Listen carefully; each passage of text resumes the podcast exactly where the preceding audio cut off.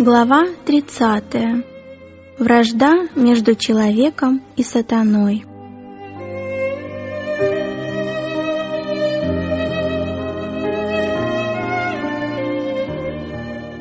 «И вражду положу между тобою и между женою, и между семенем твоим и между семенем ее. Оно будет поражать тебя в голову, а ты будешь жалить его в пету». Божественный приговор, вынесенный сатане после падения человека, являлся также и пророчеством, охватывающим все века до конца времен и предвещающим великую борьбу, в которой будут участвовать все поколения, живущие на земле. Бог говорит, «Я положу вражду, эта вражда не возникает естественным путем. Когда человек нарушил божественный закон, природа его осквернилась грехом, и он стал действовать заодно с сатаной. Естественно, что между грешным человеком и зачинщиком греха нет никакой вражды, и тот, и другой стали порочными, отступив от правды Божьей. И с тех пор великий отступник навсегда утратил покой, обретая его только тогда, когда обольщенные и обманутые им следуют его примеру. Потому-то падшие ангелы и нечестивые люди объединяются в беззаконный союз. Если бы Господь не вмешался во все это особенным образом, Тогда сатана и человек объединились бы вместе в борьбе против неба, и вместо того, чтобы противостоять сатане, весь род человеческий выступил бы против Бога. Сатана искушал людей согрешить так же, как в свое время он соблазнил и ангелов, чтобы приобрести союзников в борьбе против неба. Сатана и его падшие ангелы одинаково глубоко ненавидели Христа. Хотя во всех остальных вопросах их взгляды и расходились, борьба с властью Царя Вселенной тесно сплотила их. Но когда сатана услыхал о вражде, которая будет существовать между им и женой, между его семенем и ее семенем, он понял, что его попыткам развратить человечество будет положен предел, что человек получит возможность сопротивляться его влиянию и силе.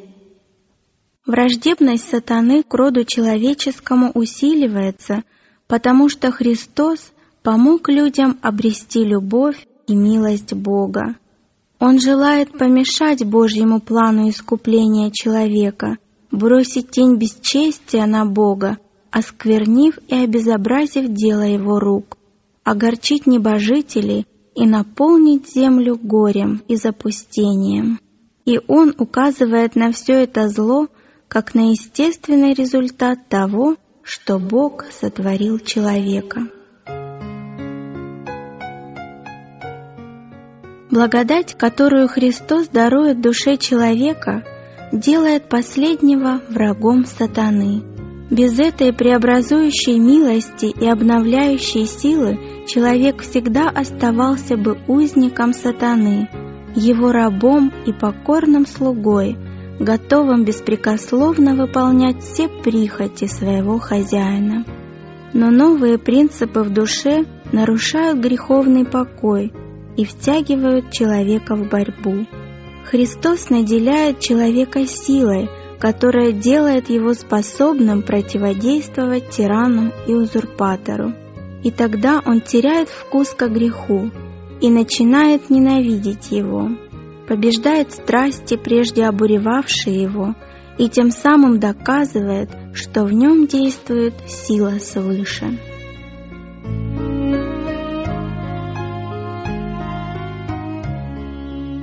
Непримиримые противоречия между Духом Христа и Духом Сатаны особенно ярко проявились в том, как мир принял Иисуса. Иудеи отвергли его не только потому, что он пришел на землю как бедняк, без всякого блеска и величия. Они также видели, что он обладает силой, которая могла бы с лихвой восполнить отсутствие этих внешних преимуществ. Чистота и святость Христа вызывала ненависть беззаконников. Его жизнь, исполненная самоотречением и безграничной преданностью Богу, была постоянным упреком этому гордому и тщеславному народу. Это порождало враждебное отношение к Сыну Божьему. Сатана и злые ангелы объединились вместе с нечестивыми людьми. Все силы и энергии отступничества устремились на борьбу с защитником правды. Та же враждебность проявляется и в отношении последователей Христа. Всякий, кто, осознав омерзительность греха, начинает с помощью небесных сил бороться с искушением, неизбежно вызывает гнев сатаны и его приближенных. Ненависть к чистым принципам истины, обвинение и преследование ее защитников будут существовать до тех пор, пока существует грех и грешник. Между последователями Христа и слугами сатаны не может быть никакого согласия. Соблазн креста не прекратился и сегодня.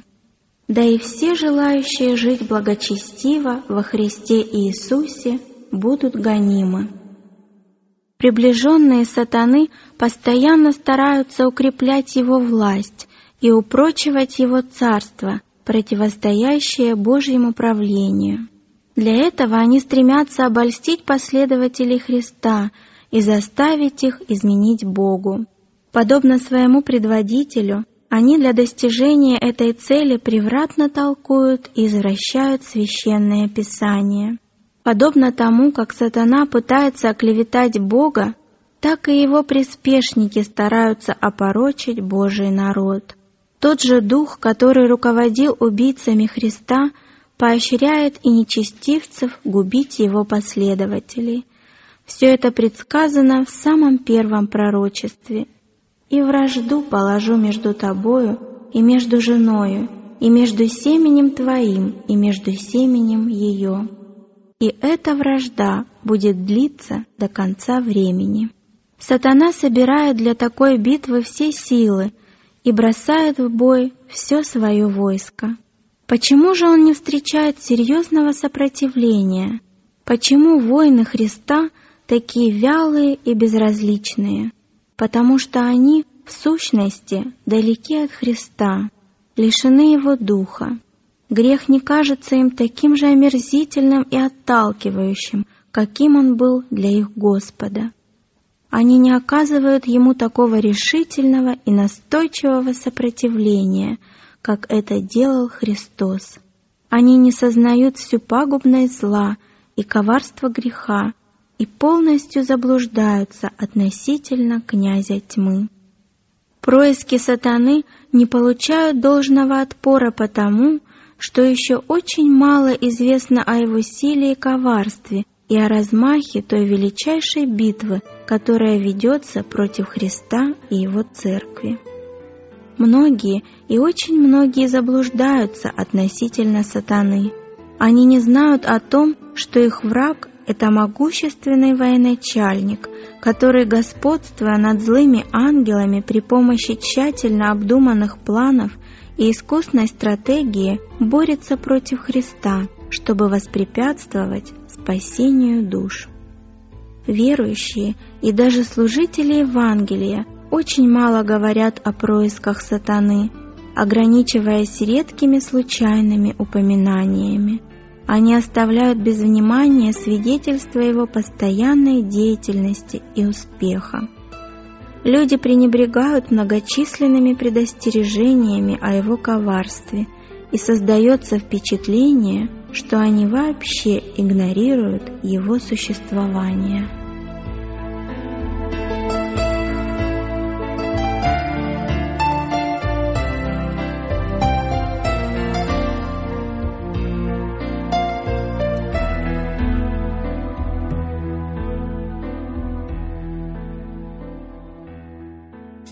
То время как люди остаются в неведении о его коварных умыслах, этот бдительный враг буквально преследует их на каждом шагу.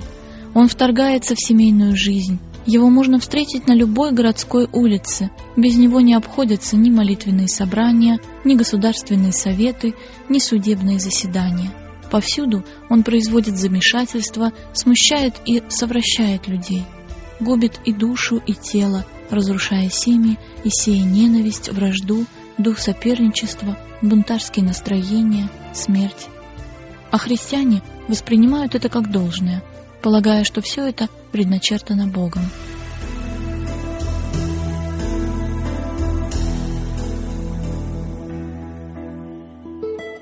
Сатана постоянно пытается одолеть народ Божий, разрушая преграды, отделяющие его от мира. Древний Израиль впал в грех, когда осмелился вступить в запрещенные отношения с язычниками. Подобного обольщения не избежал и современный Израиль. Для неверующих, у которых Бог века сего ослепил умы, чтобы для них не воссиял свет благовествования о славе Христа, который есть образ Бога невидимого. Каждый, кто не предан Христу всем сердцем, является слугой сатаны. Если в сердце человека не проник свет истины, он непременно тянется к греху и склонен лелеять и оправдывать его. Человек с обновленным сердцем испытывает ненависть к греху и решительно сопротивляется ему. Когда верующие люди предпочитают обществу нечестивцев и безбожников, они подвергают себя опасности. При помощи изощренных тайных уловок сатана закрывает им глаза на истинное положение вещей, и они, не видя, что такое общество приносит им только вред, начинают уподобляться миру по характеру, словам и поступкам, становятся слепы, все больше утрачивают способность отличать правду от лжи. Принимая мирские обычаи, церковь приближается к миру, но не приближает мир ко Христу.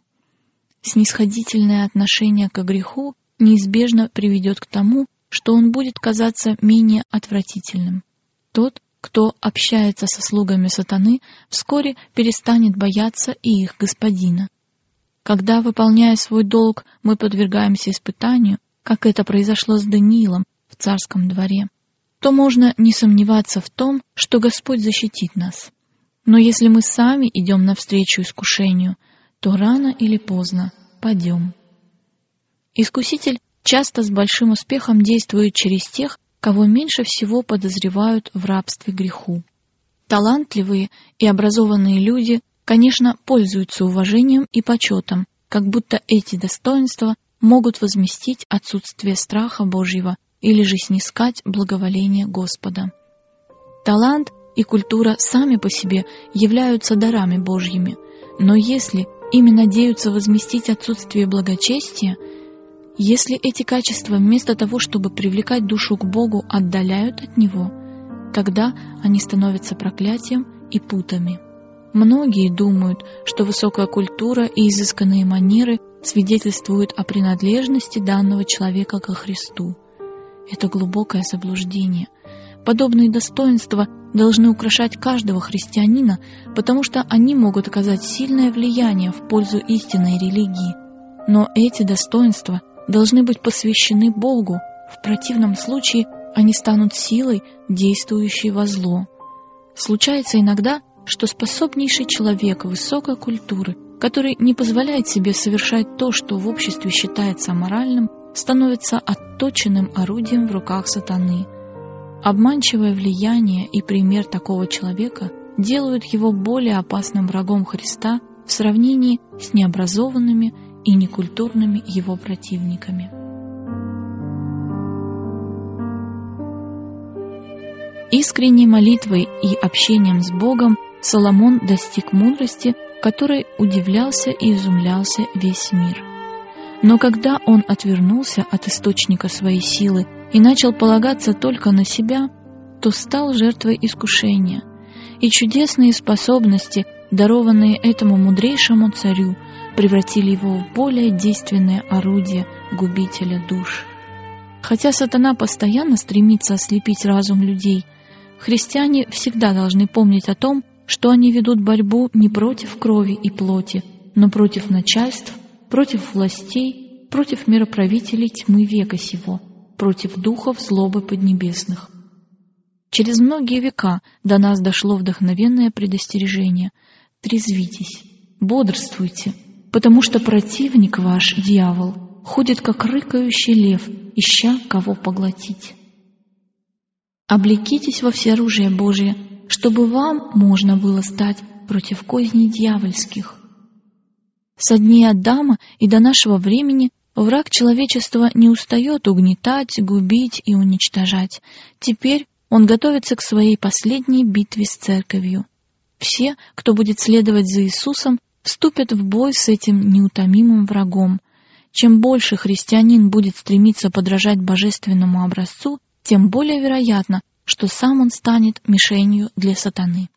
Все, кто трудится во имя Господа, разоблачая хитрости дьявола и являя народу Христа, могут присоединиться к свидетельству апостола Павла, утверждавшего, что служение Богу сопряжено с великим смирением, многими слезами и искушениями. Сатана приступал ко Христу с самыми лукавыми и сильными искушениями, но неизменно терпел поражение. Иисус сражался для нашего же блага, одержанные им победы помогли и нам стать победителями. Христос протягивает руку всем, кто обращается к Нему за помощью. Искуситель не в состоянии победить человека, если тот не желает подчиниться Ему. Он не властен над волей человека, не может заставить его согрешить. Он может причинить любую боль человеку, но не может осквернить его. Вдохновленные победой Христа, его последователи должны мужественно и отважно бороться против греха и сатаны.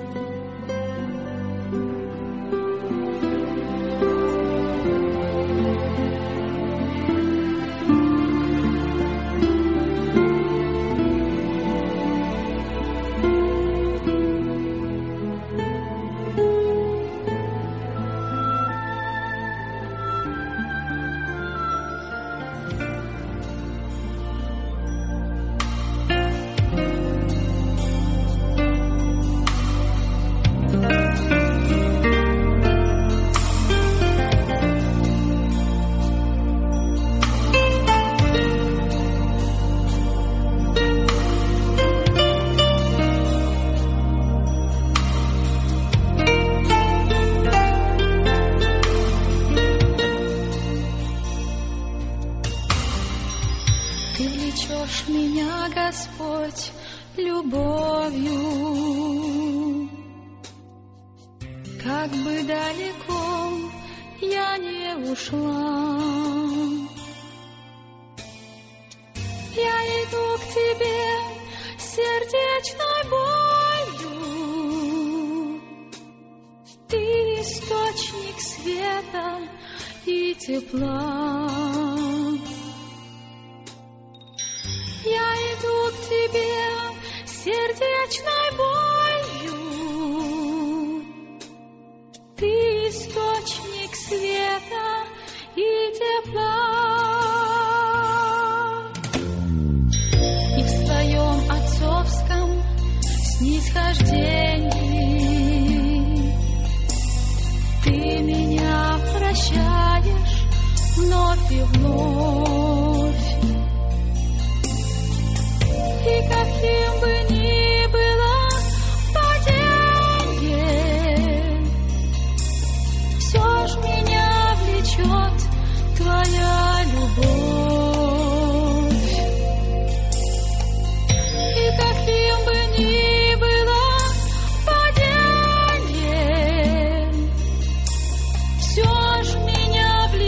out the.